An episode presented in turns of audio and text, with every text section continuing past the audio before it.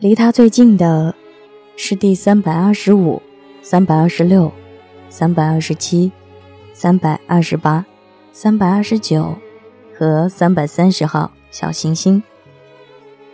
他开始访问这些小行星，既为了找到合适的职业，也为了学习知识。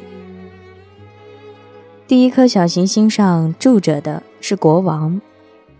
国王身穿装饰着貂皮的紫色长袍，坐在简单然而很有气派的宝座上。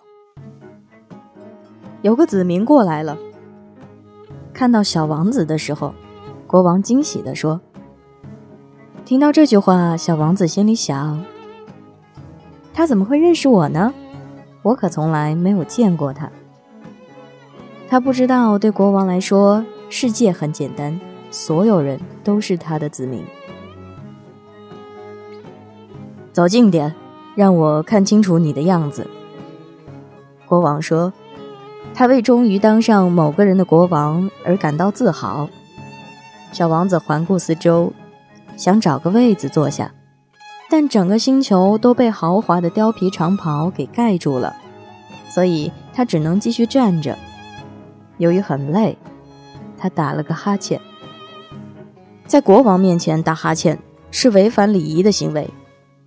这位君主说：“我禁止你打哈欠。”我忍不住呀，小王子非常不好意思地说：“我走了很长的路，中间又没有睡觉。”这时国王说：“那我命令你打哈欠。我已经很多年没有看到别人打哈欠了。”我很想看人打哈欠，快点，再打几个，这是命令。嗯，你吓到我了，我打不出来。小王子涨红了脸说。国王回答说：“那我，我命令你有时候打，有时候不打。”他说的磕磕巴巴的，似乎很生气。因为国王啊，最在乎的是他的权威得到尊重。他容忍不了反抗，他是个专制的君主，但他又是个非常善良的人，所以他颁布的命令总是合情合理。如果我命令，他常常说：“如果我命令某位将军变成海鸟，而将军并没有服从，那不是将军的错，那是我的错。我可以坐下吗？”小王子胆怯地问。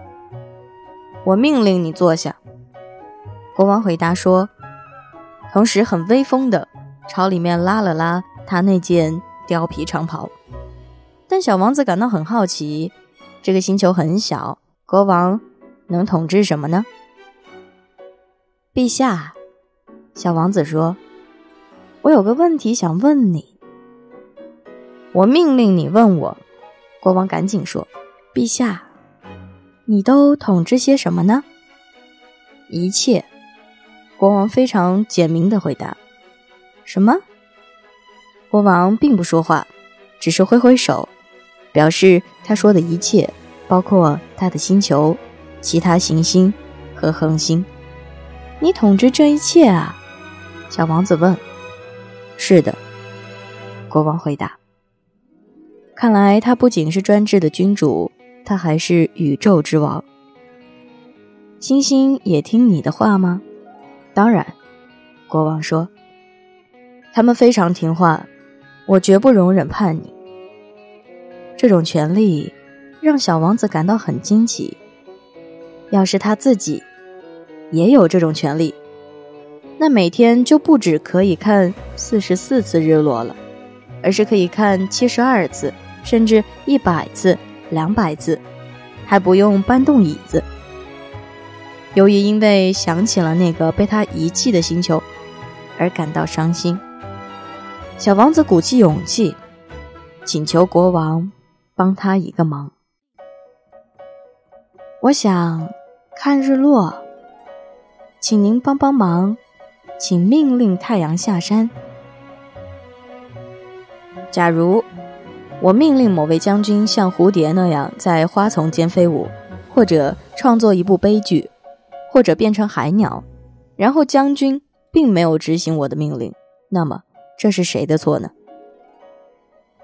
是你的错。小王子坚定地说：“对啊，你不能命令别人去做他做不到的事情。”国王说：“权威首先是建立在合理的基础之上的。如果你命令你的人民去跳海，他们会起来造反。我有权利要求大家服从，那是因为我的命令都是合理的。那我的日落呢？”小王子提醒国王。因为他提出问题之后，从来不会忘记。你会得到你的日落，我会命令太阳落下，但我要依照科学的统治方式，等到合适的时机再下命令。那是什么时候呢？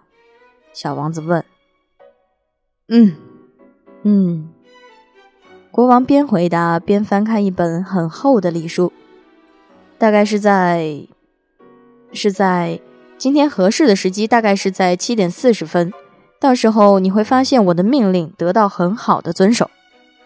小王子打了个哈欠，他很遗憾看不到日落，然后他觉得有点无聊了。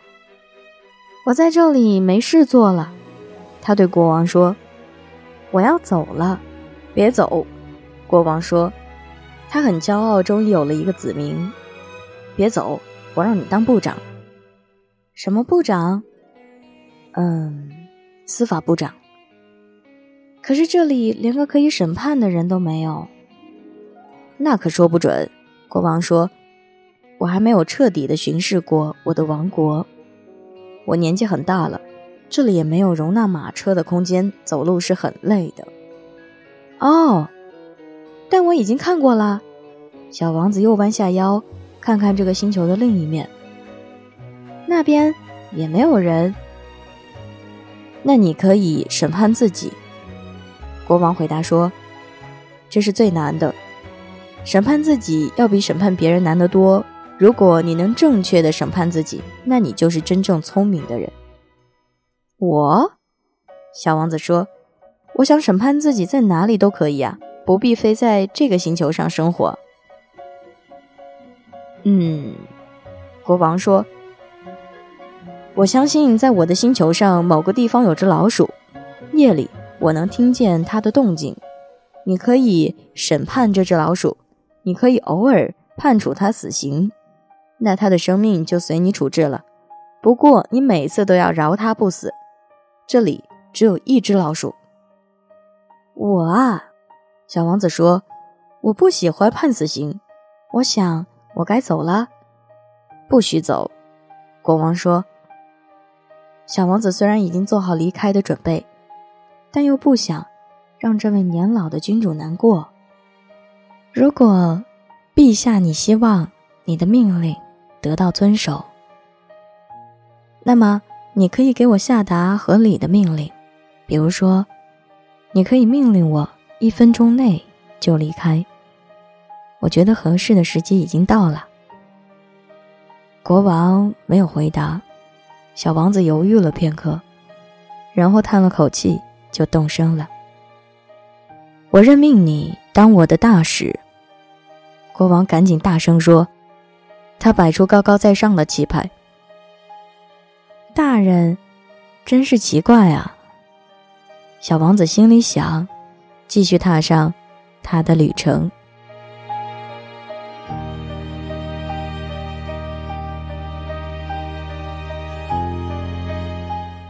第二个星球上住着的，是一个虚荣的人。啊，有个崇拜者来探望我了。那人看到小王子从远处走来，就赶紧大喊，因为在虚荣的人看来，所有人都是他的崇拜者。你好，小王子说：“你的帽子很好玩，这是用来挥舞的。”虚荣的人说：“当人群朝我欢呼的时候，我就用它来表达谢意。可惜，从来没有人到过这里。”真的吗？小王子问。他没有完全听明白。你拍拍手吧。虚荣的人指点他说。小王子拍了拍手，虚荣的人拿起帽子，谦虚的表示感谢。这比刚才访问国王好玩多了。小王子心里想，他又拍了拍手。虚荣的人再次举起帽子致意。经过五分钟的练习之后，小王子厌倦了这个单调的游戏。如果要让你把帽子摘掉，小王子问：“该怎么做呢？”但虚荣的人听不见他的话，虚荣的人只听得见赞美。你真的非常崇拜我吗？他问小王子。崇拜是什么呀？崇拜我，就是承认我是全世界最优秀、穿的衣服最漂亮、最富裕和最聪明的人。但你的星球上只有你一个人呀！帮帮忙吧，请你崇拜我。我崇拜你，小王子轻轻的耸了耸肩膀，不以为然地说：“但你怎么会觉得这很好玩呢？”小王子离开了。大人，真是非常奇怪呀。小王子心里想，继续踏上他的旅程。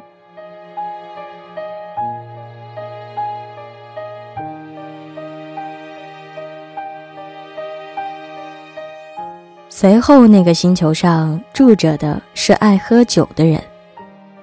这次访问的时间很短，却让小王子伤感了许久。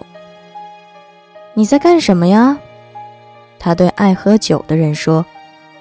这人默默地坐在许多空瓶子和许多装满酒的瓶子旁边。我在喝酒。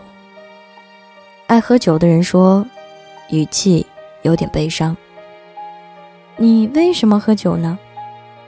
小王子问。为了忘记。爱喝酒的人回答。忘记什么呀？小王子问。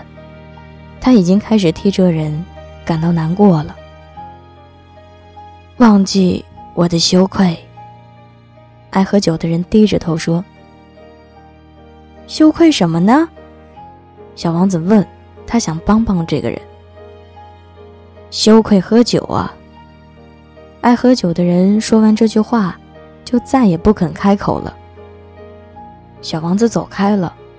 他感到很迷惑。大人真是非常非常奇怪啊！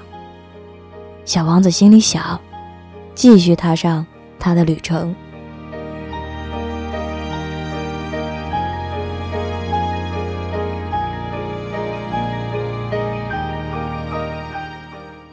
第四个星球属于做生意的人。这个人特别忙。小王子到的时候，他连头都没有抬起来。“你好呀，”小王子说，“你的香烟已经熄灭了。”三加二等于五，五加七等于十二，十二加三等于十五。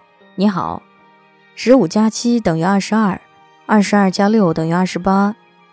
我没空重新点燃它。二十六加五等于三十一。哇！